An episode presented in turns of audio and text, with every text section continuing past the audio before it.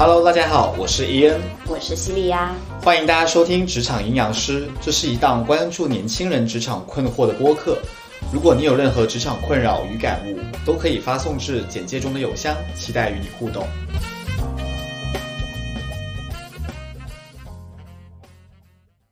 你想好你要聊哪一次的裸辞经历了吗？我觉得，因为我每份工作都是嘛，我先看一下我有几份工作。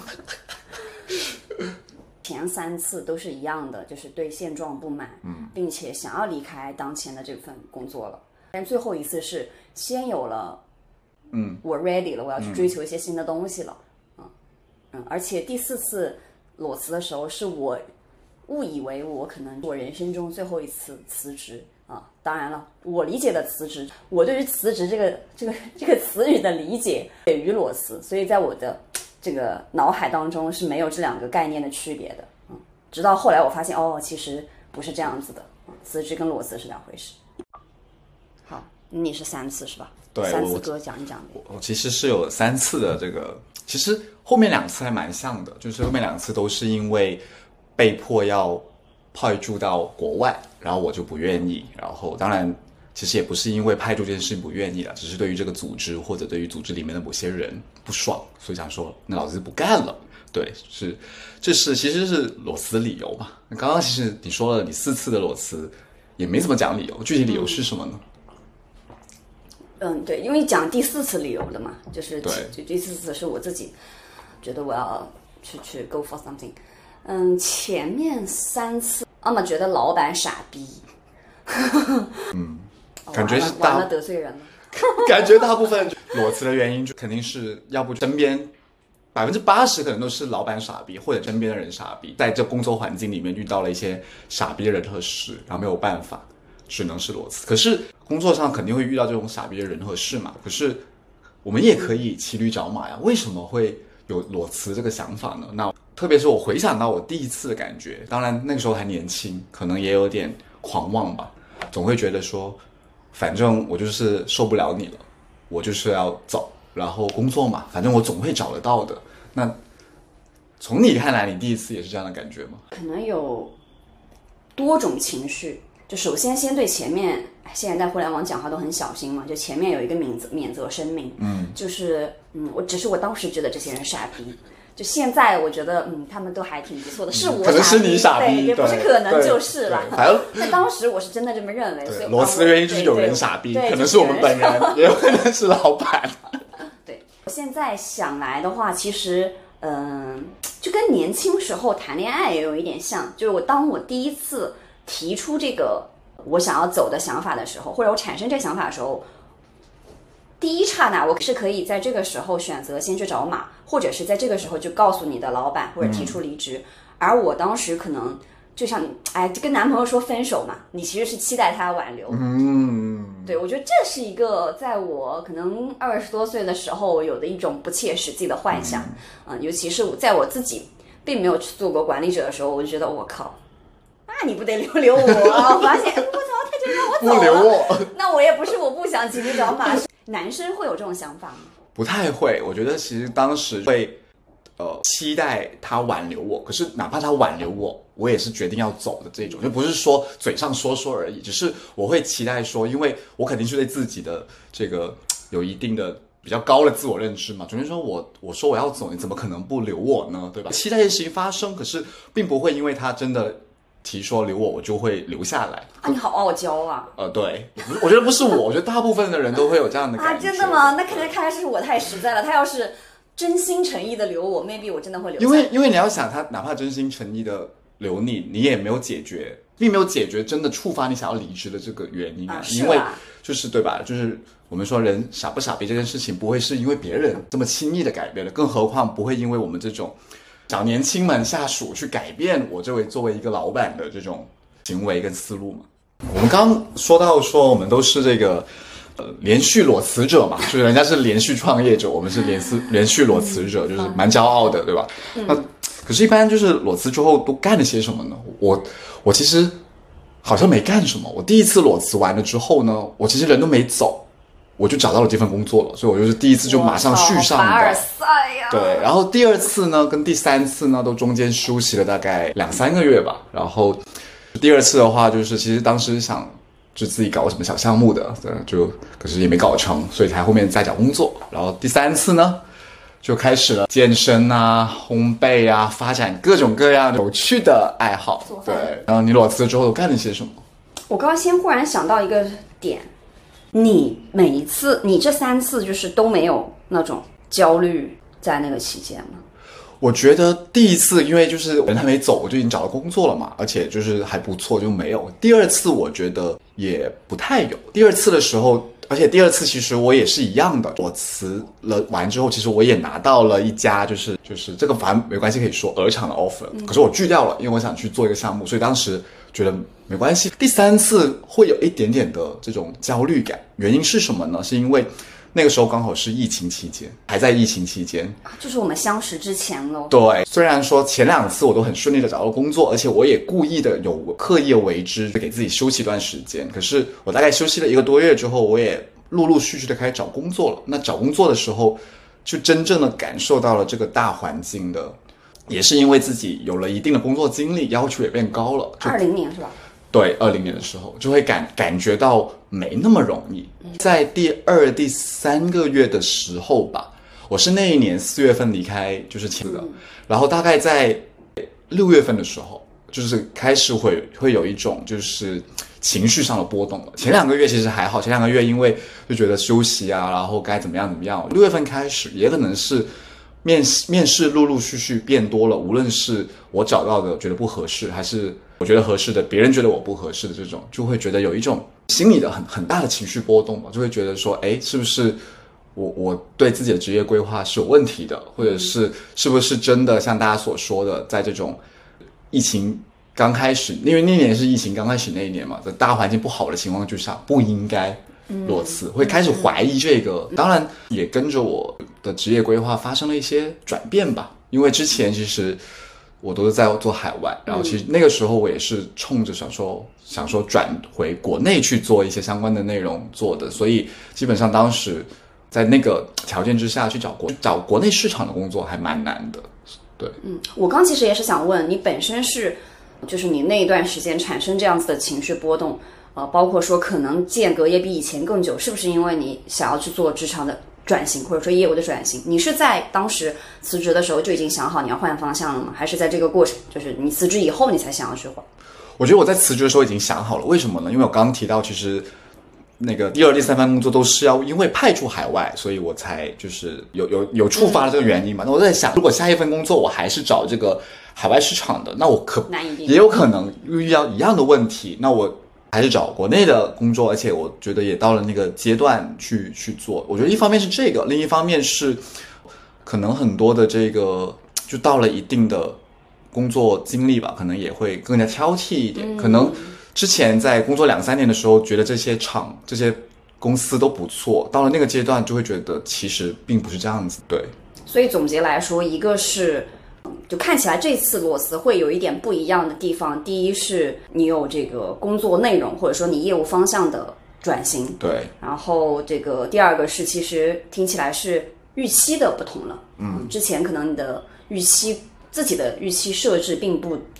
并不那么的高。对呃你可能自己也会变得更加，就像你刚刚说的，更加挑剔。对然后第三个影响听起来是大环境的，是的啊，因为大家可能现在，包括现在虽然疫情放开了，其实大环境也还没有那么那么快的就已经有变化嘛。其实过去三年，我相信大家都有经历，说，哎呀，现在好像是不管是对于应届生来说，还是对于这个社招的这个人才市场来说，大环境差的这一年、两年或三年。对，所以看来，呃，我因为我觉得这三点其实是我自己也有体会过，然后我也看到身边很多人可能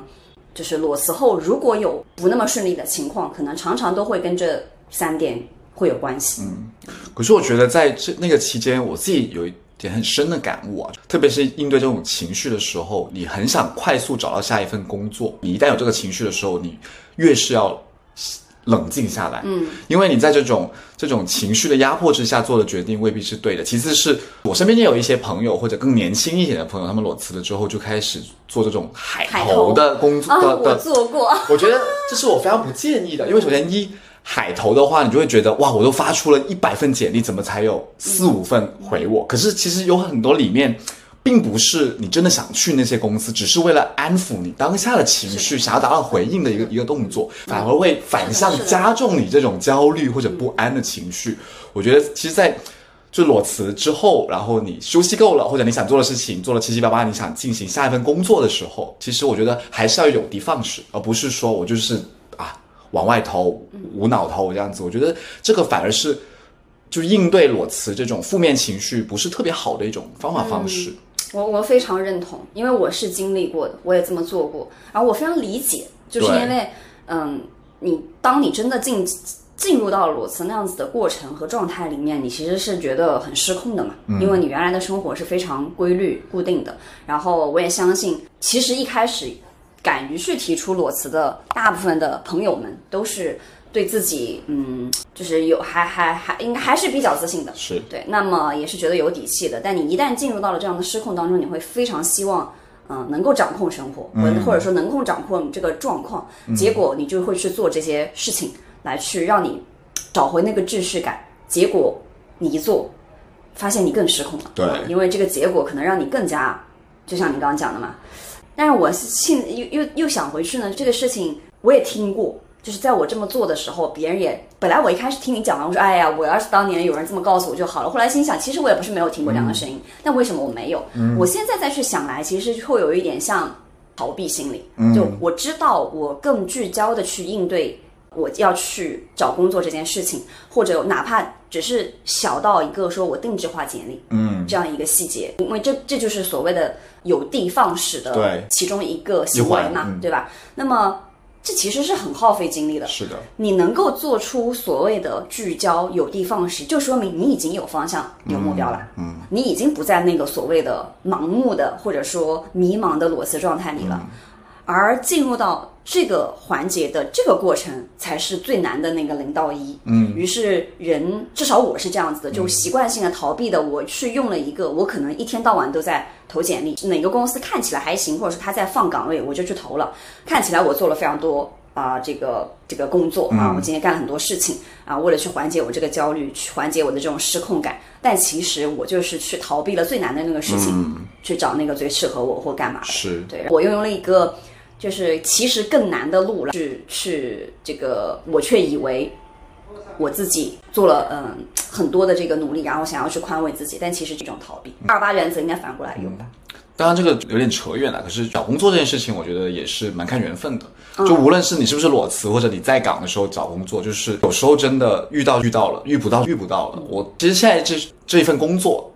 当当时这个所在的公司或品牌根本没有在我的雷达里面，我甚至可能接到这个 HR 联系我之前，我都不太知道我们这家这个公司。对，可是聊完之后发现，哎，好像就是他了，而且刚好他又提供了我前面想要的一些条件，且肯定是有一些地方是不那么满足的条件的。可是这个世界没有没有完全完美的这个选项嘛，没办法。我觉得，可是那那会儿当下，你就会感觉到，哎。是这个，当然，我觉得这也可以再提一下，这一段就是最后这一段裸辞的经历比之前的都要长，所以我其实经历了一开始非常的休息 relax，到中间有一些不安焦虑，到后面很淡定、很冷静的这么一个一个周期，就是那个时候你就会就是会很清楚的去审视，就是每一份工作的这个机会是不是你想要的，然后这个工作是不是真的适合你的。就是说实话，我会觉得没关系，反正我都已经裸辞了三四个月了，而且当然这里有一个很。前提的必须条件就是你账上有够你生活的钱，你不能负债累累。然后我就会告诉自己说，没关系，反正都已经到了这个地步了，就更应该慢慢挑。嗯，然后慢慢挑之后，你就会忽然有一天，你就会聊到一个啊，就是你的这个感觉的的机会了。对，嗯，缘分确实，因为是不是也没有想过这份工作会做这么久？我其实，嗯，怎么说呢？我我进来之前是想过的，嗯，反倒是我进来之后 会觉对得，对对对，来，我跟大家简单讲一下为什么我会这么问哈，是这样子的啊，我跟伊恩小王子呢，就是在现在他在职的这家公司相识相知的。啊，当然了，本人现在已经不在。不在这家公司任职了哈，然后但是我们的伊恩小王子依然依然在这家公司做管理层，然后对，所以我就是真诚的发问啊，对吧？因为自己也是很好奇的，嗯，啊，请继续，其实我觉得是随着工作经历的增多吧，你会发现自己的对于工作的一些容忍度，可能不能说容忍度变高，而是指你就知道。可能很多事情就这样子，你能改变的只有自己，嗯，而不是别人。因为刚刚提到了，我们很多裸辞的原因是觉得就是老板或身边的人傻叉，嗯，可是你会发现，就是越越来越越到就是随着工作经历增多或者工作年限变长，就会觉得说，哎，其实好像到哪都一样。这不是说你换一份工作就能解决的，而你唯一能够解决或改变的只有自己。嗯，所以其实在这个过程当中，会更多的从去看说自己。能够做什么？在这个环境之下，我还能做些什么改变？然后是否能够达到这个目标？所以，如果今天我真的还要再辞职，那我很坦白讲，就是这一次的理由绝对不会是因为谁谁谁傻叉，更多的是因为我在这个环境之下，我觉得我已经没有办法去达成我想要的，嗯获得我想要的或达成我想做到的目标了。我觉得可能这个是最大的不一样的。哎，是不是每一个人？因为你看，我也是正好第四次的时候才变成了那个状态。就第四次的时候，开个玩笑哈，就是不是从概率学来来说，第四次的时候你就一定不会是因为觉得对吧抱怨现在而去，因为事不过三嘛，嗯啊，是吧？也是很有道理，事不过三嘛，对啊。你刚刚提到这个点，我我发现今天有一个哇，就是那种个人反思，哇，我应该把这一期节目发给我的每一个老板、前老板。曾经我认为他们是傻逼，并且他们。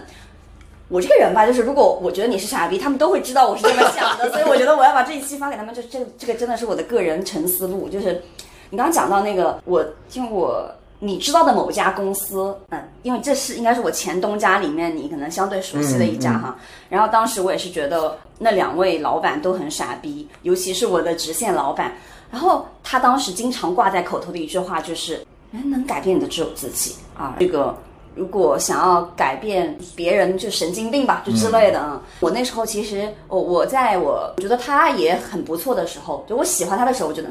太对了。我也拿这句话去跟我 team 的人讲，嗯。但是后当我想要离开他的时候，我是我是不可能再去觉得这些话，就是我我就不认同。接受。对，我自己在想说，其实我相信我们经常，因为咱俩有时候聊天聊到我们那些同事，或者是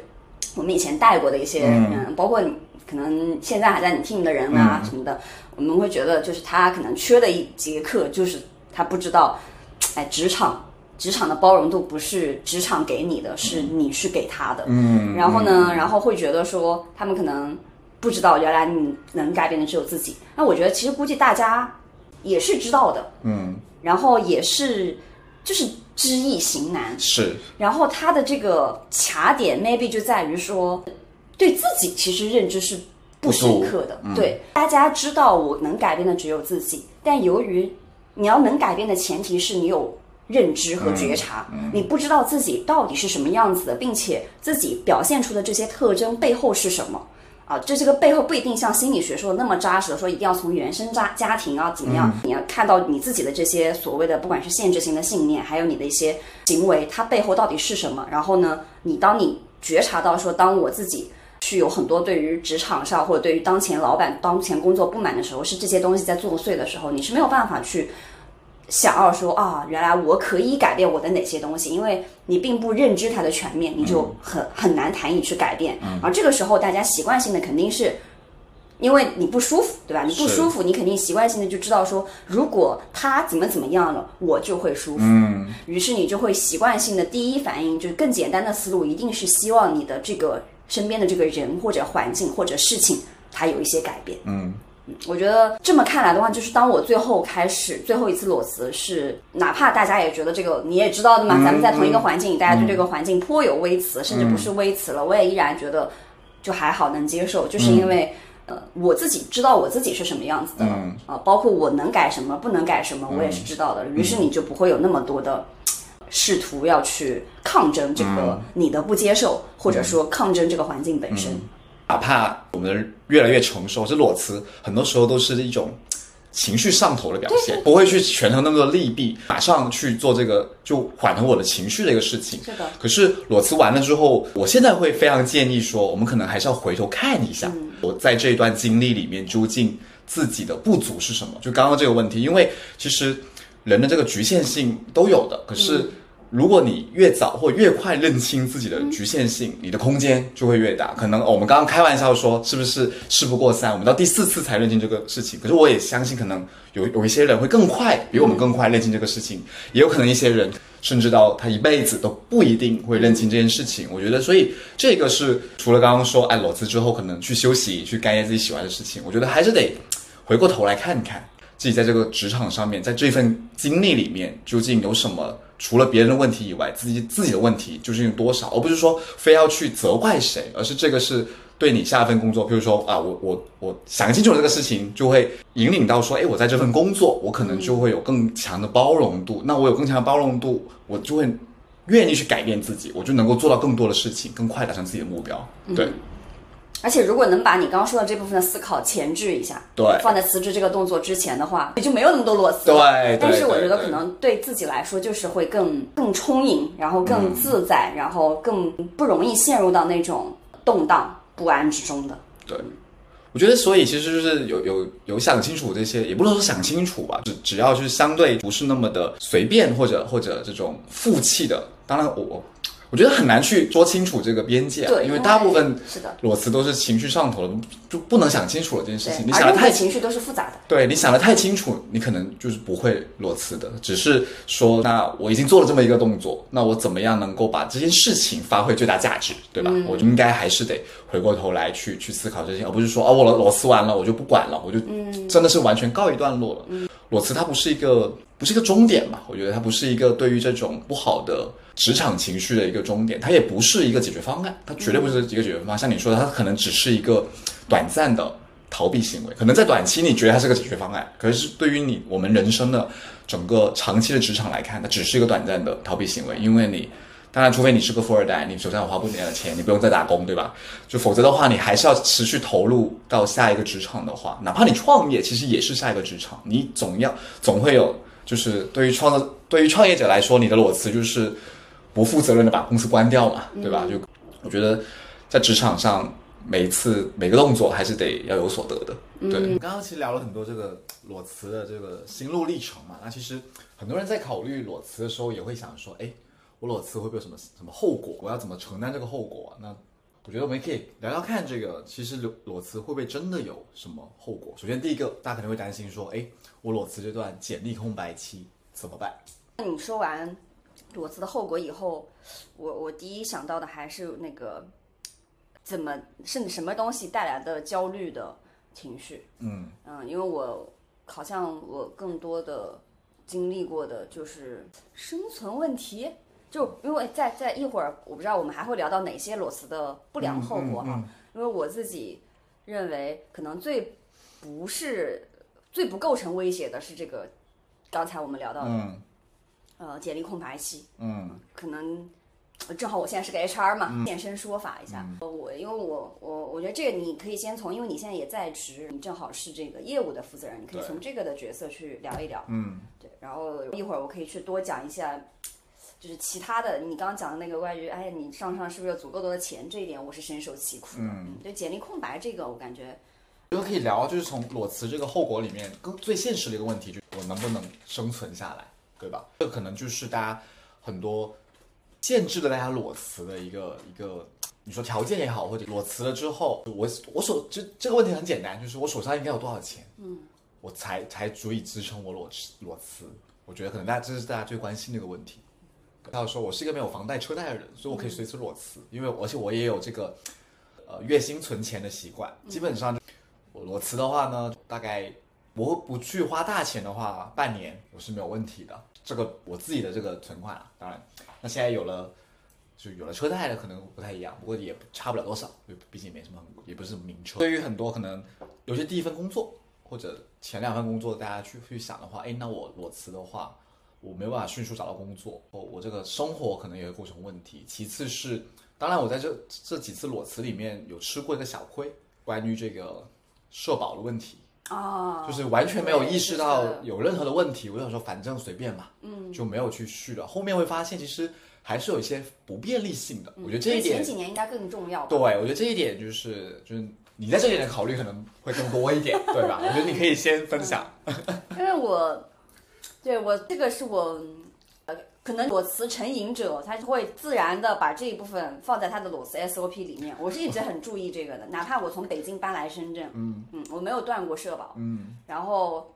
嗯，只不过我可能会用各种各样的方式，就不同的方式来去解决这个问题。当然，我也了解到说现在来说好像没有前几年那么严格，对。然后再加上国家现在不是也给了自己，就是作为一个个人，哪怕我没有在就职，对对我可以交。所以我觉得现在其实已经友好很多。当然，假设你要在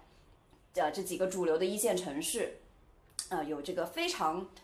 呃严格的买车买房或者对吧小孩上学等等这些计划的话，嗯，你还是要熟读政策规范，并且要避免让你的裸辞影响到你，就对不能说裸辞是不可能的，而是说你要去提前去嗯计划好这个事情，就不要让它烦扰到自己，嗯、只能告诉你说这些都是可解决的，嗯，从刚刚提到这个简历空白的问题啊，我自己觉得其实在我看来很正常，因为首先一可能当然也是因为我没有过这个裸辞的经历，所以我非常理解那种情绪，所以我不会太在意说这个这个求职者是不是裸辞，或者是中间处理有出现过有这个简历空白期，我甚至都不关心他裸辞的原因是什么，因为其实这种我们刚刚提到的情绪。有各种各样的，甚至哪怕是在面试的时候问，估计他也不会告诉你，因为我老板傻逼，所以我裸辞，所以也问不出个所以然。可能我更加关注的是，他裸辞完了之后，他做了一些什么思考，以及他实际上真的做了什么。他们裸辞完了之后，会去真的很用功的去增进这一些自己的技能啊，或者做一些什么东西。我觉得，首先第一个我是非常 appreciate 这种的，可是当然你也不能作假，因为这个事情坦白讲，不要因为想要掩盖你裸辞。的这段空白期间学了什么东西？因为面试官其实一问，嗯，就能够问出一个东西。如果你裸辞完了之后，你真的在家躺了三个月，我觉得你就坦白的告诉面试官，你就是躺了三个月。可是你因为躺这三个月，你心理上已经缓过来了，你的这些上一份工作给你带来的负面情绪已经清除完成了，你也你又准备好投入下一份工作了，我觉得都 OK。我觉得一个嗯。呃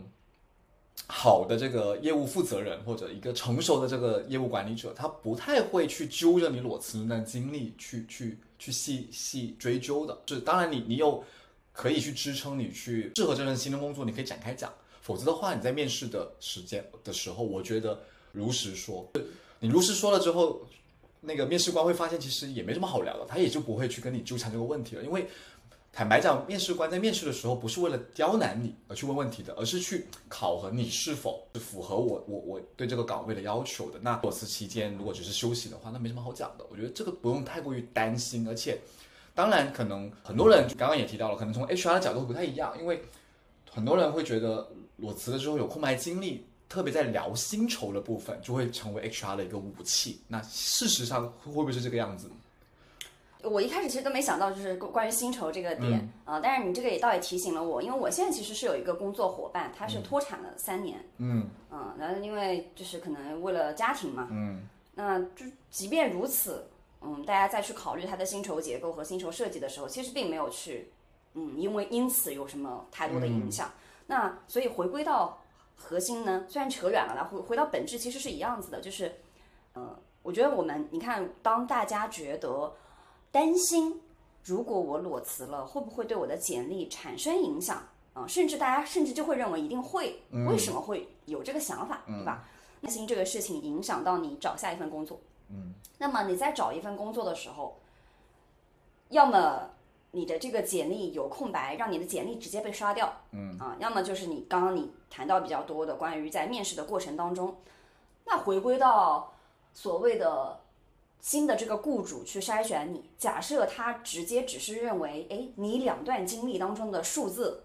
中间有了差距，他就直接把你简历刷掉了。你说这公司是不是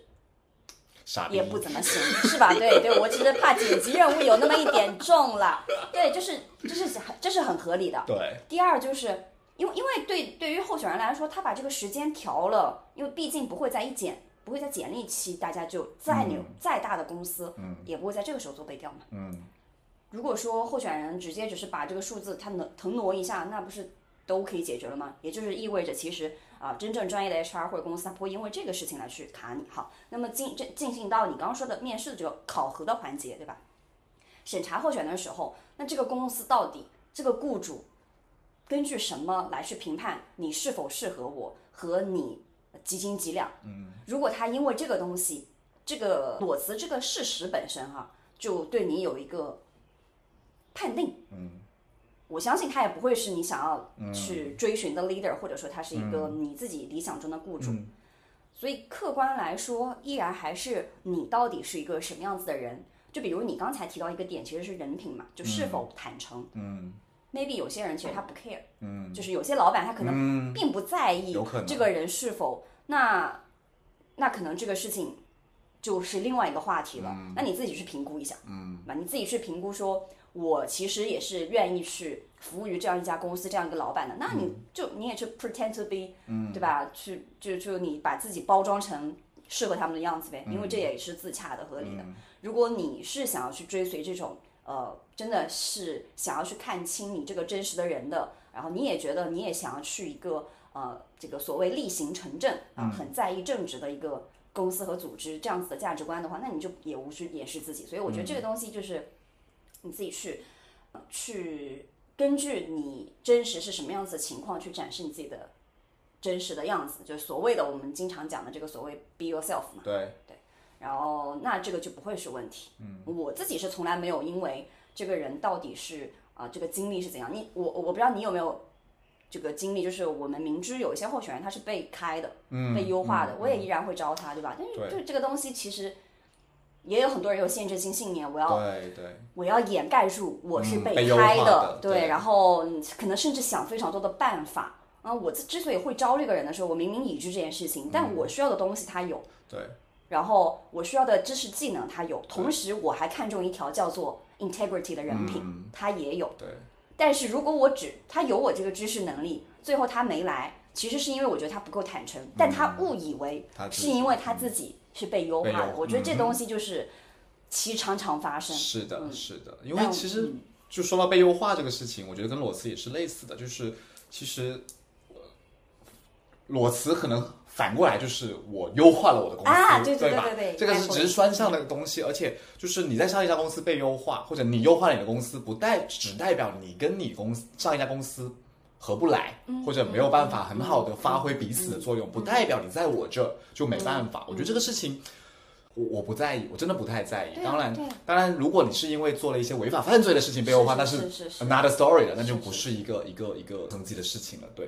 那。另外是，我觉得很多人有这个迷思啊，就是觉得骑驴找马才能够找到更好的工作，就是可能因为在这个大环境里面，大家总觉得求职者是弱势的，然后那个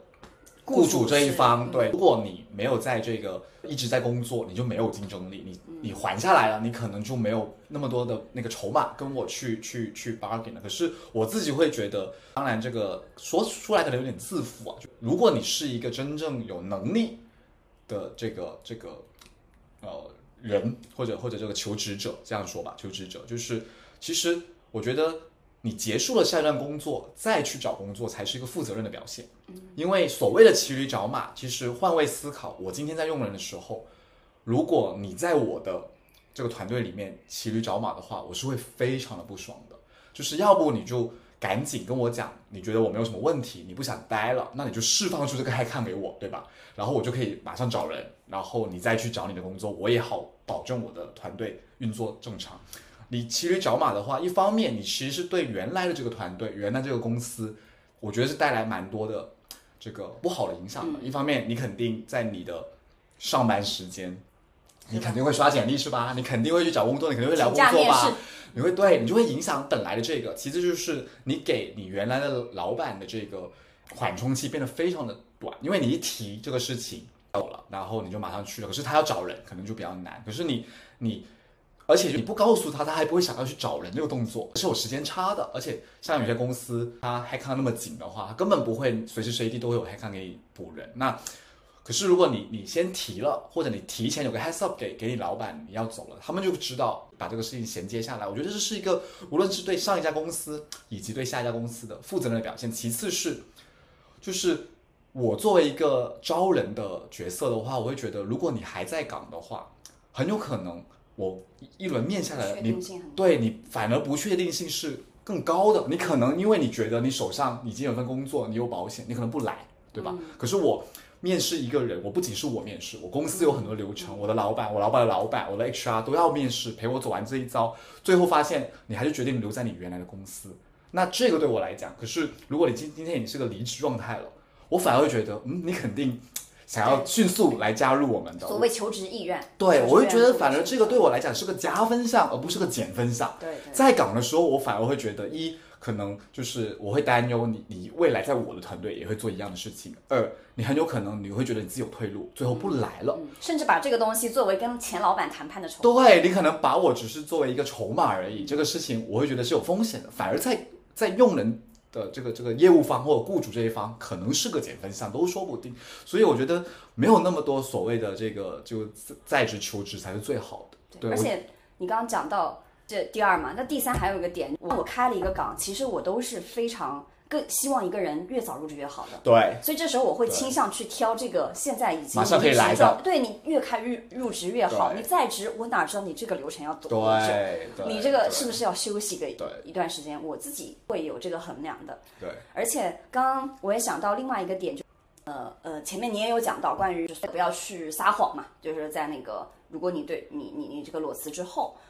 呃，是骑驴找马也是一种撒谎。我对于我现任的老板啊、现任的团队，因为大家都知道的，就要去撒了一个谎，不管这是大是小，你就是要用很多个谎来去圆它。然后重点其实都是在于所谓的，如果是一个理性的老板，他看重的你的可能逻辑的自洽是否严密哈、感性的老板呢，希望你是一个什么所谓的。啊，什么人品好啊，正直，当然也存在就就不不是绝对的这两者，感性理性啊。我点在于说，那如果说你是一个有着呃，就你有一个原因，然后你去做了裸辞这个动作，然后 maybe 你也是经历了一些不顺利，然后后面没找的不顺，找工作也找的不顺利，然后最后你找到我这里，但这里面都是逻辑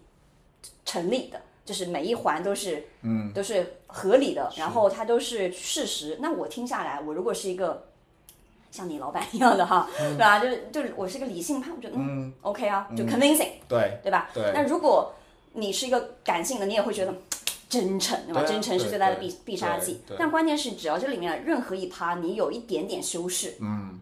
不好意思，首先逻辑上，我觉得正常一个比较那个什么的都能看出来是，啊。第二就是你感官不好，对所以不管你是就是你骑驴找马，你对待你现在的也是一样子的嘛，嗯。然后包括你可能会去要去哄骗你的新的这个面试官、招聘者，你就告诉他我很快就可以来。对对，事实上，你这边都不知道你能不能提得了。是对，我觉得就是这些都是太大的，看起来很小的风险，最后都会变成很大的问题。是。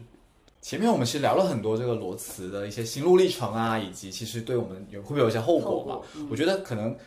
更多人呢会关心一个问题，就是我怎么判断，嗯，我该不该裸辞？我在什么条件之下？虽然我们提到就前面也开玩笑说裸辞是个，也不开玩笑，裸辞是个很感性、很情绪的一个、一个决定嘛，可是。大家还是会去相对的衡量一下，哪怕它是个很情绪化的东西，他也会在想说，我是不是真的要裸辞？因为我也遇到过，我也就是听到过很多朋友跟我倾诉，他其实一直在挣扎，而且这个挣扎期可能长达半年，他都会想说啊，我要不要裸辞？是就不一定是裸辞，要不要辞职这个事情。从你来看的话，我们的角度来看的话，怎么去做这个判断呢？该不该？我刚刚忽然想到，有可能当你产生了一个关于裸辞的想法，如果这是一个你认为比较理性的决策的时候，你是不是能够找到那个感性的 trigger？嗯，如果你当你产生了一个，因为像你说的情绪啊，当你产生了这样子一个感性驱动的决策的时候，能不能找到足够多的理性的支撑？嗯，然后当任意这种情况，我觉得可以比较嗯比较有交代的去做裸辞的一个事情。我自己是有。我刚刚讲过四次裸辞经历里面，其实是有不太好的和比较好的。嗯比较好就我刚刚结束这一段。我其实之前真的那三段都经历过经济的压力。嗯因为我觉得很难做到说，呃，就那时候可能因为还更年轻嘛，就没有那么好的这个储蓄习惯啊，月光啊，女生对吧？我其实去我现在再去总结，就是我需要不降低生活标准的情况下，依然可以活。嗯至少至少半年，最好是能一年。嗯。然后，而且有个大的前提就是降低生活标准，因为之前我是有过那种可能，我知道我稍微降低一下生活标准啊，我可以有大概活半年或一年，这个会让你的心态有变化，尤其如果就看你，因为你就本来就一个在这些维度上比较 chill 的一个人嘛，一个就是有那么一些就是啊浮夸的追求。那你这个时候其实你自己要了解自己，你到底是能放弃什么，不能放弃什么。是我后来才发现，我操，我真的放弃不了，我要去买可能买一些奢侈品啊，或者我要想要去去有哪些，比如说我不 care 租房子，就像我们现在在一个非常破的小区的一个破房子里录着这样一个播客，但我对有些事情可能会有就比如吃的东西、或者某个用的东西。但那时候我对这个东西没有认知，于是我就先做了这个事情。后来我发现，我要去解决这个，要么我要去降低我的这方面的预期，那那就是会痛苦，会有情绪；要么你要去寻找到其他的资金来源来去，你找你妈、找男朋友或者找朋友，然后那你又会产生其他的情绪，那这些东西都会让你失衡。是到我最后一次，当然一方面我觉得是因为我已经知道了我为什就是我要干嘛去，所以我对我现在没有这份工作没有负面的感受。所以他没有情绪 A，嗯，没没有就是基础负面情绪。同时，我也因为年纪也到了嘛，都快三十了。如果你还没有这个足够相关的储蓄，那确实也是比较比较比比比不太行了。然后那，所以呢，就由于也有了这个相对 OK 的经济基础，再辅以本身这两种曾经我经历过的负面情绪，它都没有出现了。嗯，那我就可以比较从容的去进行了这次裸辞，which 这也是我。确实觉得特别特别，呃，开心，到现在也不后悔，甚至非常庆幸我做了这样一个决策的一件事情。所以这就是我觉得这两种的差别。那我现在就像其实刚才我也总结到了，嗯，就我觉得一个是那个符合你自己标准的物质基因人而异的，嗯，你自己要去评。可这是个大前提。对，你的衡量一下你自己，你可能觉得如果是呃，就是能过多久，你用什么样子的方式去过多久的问题。然后另外一个就是，啊，我觉得这个可能是你已经可以中立的去看待你现在的这份工作，是你客观的对于你现在的这个工作有个相对清晰的认知。这个东西对于你下一次面试啊，真的是非常有帮助。因为你如果有情绪，就是你的面试官是马上就能点到的。然后你也。因为大家的面经都会告诉你说啊，你不要去骂前一份公司，不是的，就是你不，你哪怕没有说出来，我也能感受到。是的，是的。我作为一个 HR 告诉你吧，对吧？就这儿，我们医院小王子作为一个业务负责人告诉你，你真的没有那么的厉害。你如果不然，你就去中戏了。对，嗯，是的，真的演不出来的。我觉得可能在在在底层一点或在基础一点的，其实我会很多朋友来去问我的时候说啊，这份工作怎么怎么样，就我要不要裸辞啊？我我会首先第一个问题，首先。这个工作对你的这个日常的生理或心理健康有没有带来很负面的影响？我觉得这个是，如果一旦这个答案是肯定的，这是 bottom line。对，我觉得就是无论如何，我会建议你马上辞职。这个包括比如说你因为这个事情长期失眠，甚至给你带来了一些真的很明确可以知道是说这个工作给你带来了一些心理的健康问题。我觉得这个事情是，嗯，怎么讲呢？就当然这个这个。这个也是一样，这个边界有点暧昧啊。当然，因为现代社会每个人都有压力，很多时候其实会有一些心理健康的问题。可是，不是这个工作带来的？我觉得这个因人而异。可是，至少对我来说，如果一旦你认定了是这个问题是这样带来的，我觉得没有东西，没有任何东西是比你自己身体更重要的。毕竟，身体是革命的本钱嘛。那没有了身，就没有好的身体，你打什么工，你有什么远大的目标都没有意义。Bottom line。然后第二个，我会去判断的，就会觉得说。你的这个目标，或者你你想通过工作达成的事情，跟公司现在给你的是不是一致？这里的目标不是那种不一定是远大的目标。举个例子，比如说你今天打工的目标只是想赚份钱，赚个就能够活下来的钱，那你就看这个公司能不能给你足够的薪水嘛，对吧？就是你不用他有多厉害，你不用他有多远大的梦想，他只够能够按时给你发薪，那就也 OK。那如果你的目标是。你要做成一个什么样子，或者或者你有一个更宏大的目标，那你要看这个公司你们的目的地是一样的。否则的话，如果这个公司今天只是想养活一群打工人，对吧？可是你是想要 achieve 一个很远大的目标的时候，你们这两个就没有在一个方向上。那其实你在这个公司里面花再多的时间，其实都是机会成本的浪费。那这个时候我也会建议说，其实你可以考虑裸辞。那这两个是我和我朋友们去分辨是不是该裸辞的时候，当然还会有一些很情绪上的东西。当然，我觉得这个我觉得可以拿出来给大家分享，因人而异。譬如说，举个例子，像我第一份工作的时候，我当时那个老板比较喜欢女下属，不太喜欢我们这些男下属。当然，他是个男上司，对这个我就不展开讲了。可是当时我就觉得说，我就看不起这样的人，我为什么要在这个团队里面继续待着？我就走吧。可是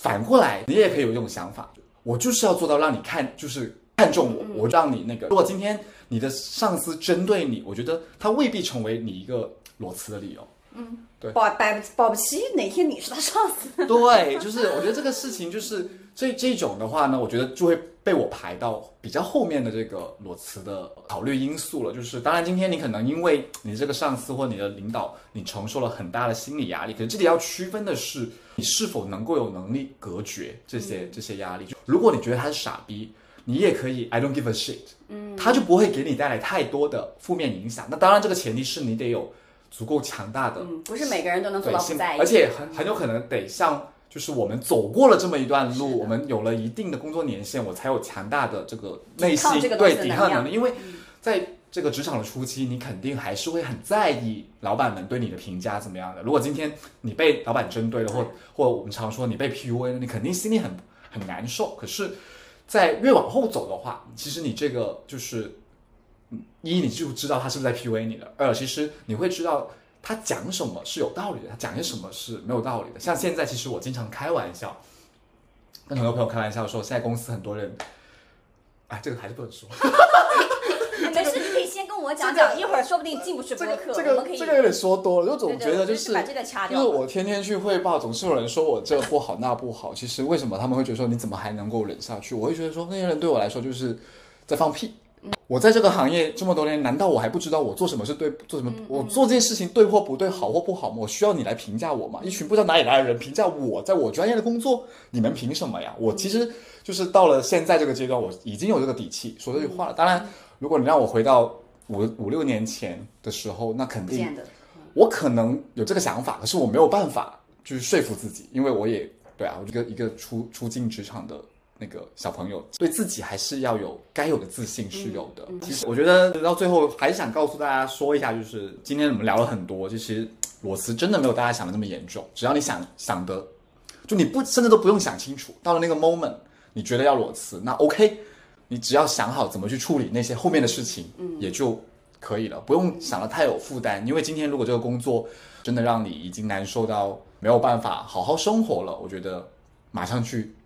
辞职做你想做的事情就 OK 了，因为其实就两种嘛，一种就现在这个已经像你刚刚讲的，就让自己不行了，嗯，还有我我现在也也想起来说，我我最后一次那不就是因为我已经知道我要什么，嗯，啊我我非常坚定我我要去干嘛，那这个时候你就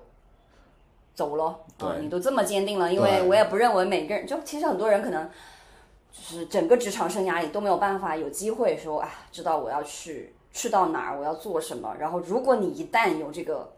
念头，你已经知道你热爱什么东西，那你就放心大胆的去吧。那时候你可能已经不会觉得这个裸辞叫裸辞了，你会觉得这个就是你最后一次辞职。嗯嗯，就像我当时这么以为的吧。当我在我离开你，当我们不是那个，当我们就在那个那一刻不是同事的时候，一年前的现在，对我觉得就也祝福，或者说也呃期待大家可能有。有这个一天，就是当你发现你找到了你自己的人生目目标，你的热爱，然后你想要去为此奔赴，嗯，于是你发起了这样子一次裸辞，嗯，然后也也希望大家可以在这种，呃，如果说让你现状已经让你非常的 suffer，嗯，然后也可以有足够的勇气去发起这次裸辞。而且，如果你从来没有试过裸辞的话，我们非常强烈你试一下。毕竟人生人生在世，是吧？什么都要试一下。对，every experience matters。对，重新感受一下大家的生活。那我们今天的那个内容就到此结束了。好，谢谢大家。